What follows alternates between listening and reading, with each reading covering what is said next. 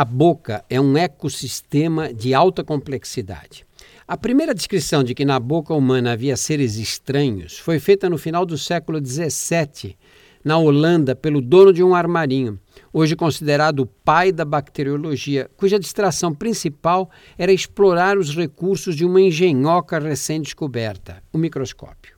Esse holandês colocou no aparelho uma gota de água da chuva e revelou o achado encontrei pequenos animais, a meu ver, mais de 10 mil vezes menores do que a pulga d'água que se pode ver a olho nu. Em 1683, ele descreveu o exame microscópico da placa aderida a seus dentes da frente. Nessa placa encontrou milhares desses pequenos animais que desapareciam quando o, o, o exame era feito depois de tomar café bem quente. Perguntou intrigado: será que o calor do café matou os animaizinhos? Na década de 1960, pesquisadores americanos verificaram que nas placas dentárias havia populações distintas de bactérias e que a mucosa da boca e a superfície dos dentes eram revestidas por microorganismos.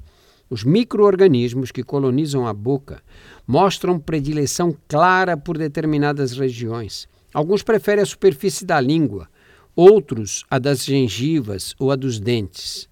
Compreender melhor as relações ecológicas que se estabelecem entre as diversas comunidades microbiológicas distribuídas pela cavidade oral permitirá usar bactérias inofensivas, geneticamente modificadas, para competir e eliminar as patogênicas responsáveis pelas cáries e outras doenças, outras doenças que agridem a porta de entrada do aparelho digestivo.